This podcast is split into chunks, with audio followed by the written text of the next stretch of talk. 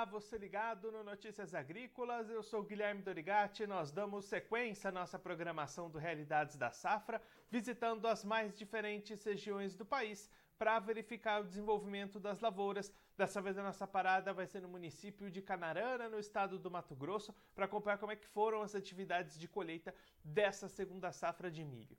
Quem vai conversar com a gente sobre esse assunto é o Arlindo Cancian, ele que é produtor rural lá na região, já está aqui conosco por telefone. Então seja muito bem-vindo, Arlindo. É sempre um prazer tê-lo aqui no Notícias Agrícolas. Bom dia, Guilherme. Bom dia a todos. Prazer é nosso. Arlindo, os trabalhos de colheita já se encerraram por aí. Conta pra gente como é que foi essa parte final de atividades, como é que ficaram as produtividades por aí. Sim, Guilherme. O terminou, terminou a colheita, sim.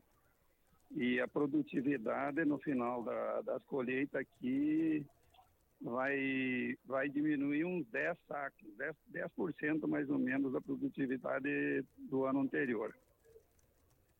E aí a gente ficou mais ou menos em que patamar de sacas, Erlindo? Ele vai ficar em torno de 85 sacas, uh, 85 a 87 sacas, pelas informações das assistências. Então, ele, daquela última vez que a gente conversou aqui no Notícias Agrícolas, foi lá em junho, e o senhor já destacava né, um resultado melhor naquelas primeiras áreas colhidas e já uma expectativa de redução nas demais áreas. Foi justamente isso que aconteceu. É exatamente isso, Guilherme. A, a gente já, já estava prevendo na época, porque a chuva cortou muito cedo e cortou de vez, né? Então, os últimos milhos aí foram bem bem ruins. E aí, Erlindo, como é que está a questão da comercialização? O produtor consegue encontrar oportunidades para vender esse milho? Os preços estão bons? Como é que está essa comercialização até aqui?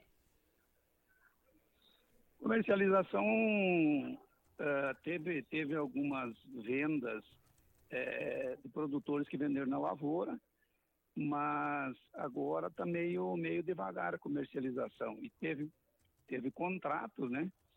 Aí na faixa de, de 60 até 72 teve, é, e hoje o preço aqui está em torno de 62 reais a saca.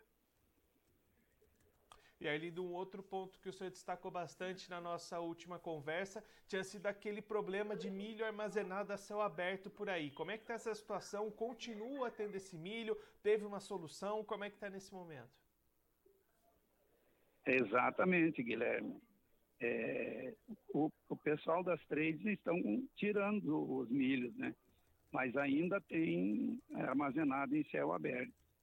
Inclusive, esses dias deu um, umas ameaças de chuva e o pessoal está tudo, tudo, digamos assim, apavorado, né? Mas, mas não choveu, tá, estão retirando. E agora, Erlindo, com a finalização dos trabalhos dessa safrinha, como é que está a preparação e o planejamento para a próxima safra de soja 22-23? Ah, nesse momento é o, o produtor está tá trazendo calcário, fazendo as aplicações e logo já começa as aplicações de, de dos adubos, o KCL, o super simples e outra adubação para as lavouras. Né? E aí a ideia é começar esse plantio já assim que a janela se abrir? É, pelo que a gente teve aí uma palestra com o Lyon, então a ideia é começar imediatamente é, quando, quando começar a chuva, né? Porque as previsões é para chover pouco, mês de outubro e novembro, e lá em janeiro, fevereiro e março chover mais, né? E talvez seja um clima mais ou menos baseado no nesse ano que passou. Arlindo, muito obrigado pela sua participação, por ajudar a gente a entender esse cenário para as lavouras aí na região. Se o senhor quiser deixar mais algum recado, alguma mensagem final para quem está acompanhando a gente, pode ficar à vontade. Não, só agradecer. Precisando, estamos à disposição. Arlindo, mais uma vez, muito obrigado. A gente deixa aqui o convite para o senhor voltar mais vezes e a gente acompanhar como é que vai ser o plantio da soja aí na região. Um abraço, até a próxima. Tranquilo, ok, dispõe. Esse o Arlindo Cancian, ele que é produtor rural lá no município de Canarana, no estado do Mato Grosso, conversou com a gente para mostrar como é que finalizaram as atividades de colheita da segunda safra de milho. Arlindo destacando, assim como já era esperado, que as parcelas finais dessas lavouras produziram menos do que as parcelas iniciais, isso em função do corte de chuvas que ocorreu lá na região. E aí a média de produtividade final ficando entre 85 e 87 sacas por hectare, uma queda de cerca de 10% com relação à safra passada. O pessoal sofreu bastante com a falta de chuvas, principalmente na metade final das lavouras de milho lá da região. Agora, olhando para o mercado, Arlindo apontando negociações paradas nesse momento, preços ao redor dos R$ 62,00 a saca, produtor segurando um pouquinho essas vendas, esperando uma recuperação. Muitos contratos já tinham sido fechados entre 60 e 72 reais, então a expectativa é que esses preços possam se recuperar um pouquinho mais antes de novas negociações.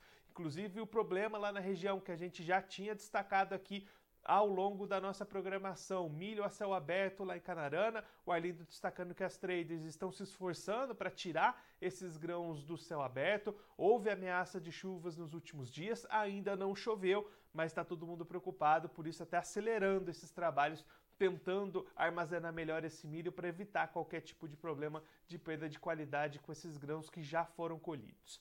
Ao mesmo tempo, a preparação para a safra de soja 22-23 está acontecendo, produtores fazendo correções de solo, fazendo aplicações, aplicações de adubos devem começar nos próximos dias, e a Arlindo destacando que a expectativa é iniciar esse plantio assim que a janela abrir, assim que a primeira chuva aparecer lá na região, porque as previsões de chuvas mostram tempo seco entre outubro e novembro, perspectiva de mais chuva no ano que vem, entre fevereiro, março. Então, o produtor tentando se adequar nessa janela, esperando iniciar o plantio já assim que for possível, mais rápido. E claro que a gente vai seguir acompanhando o avanço desses trabalhos aqui no Notícias Agrícolas.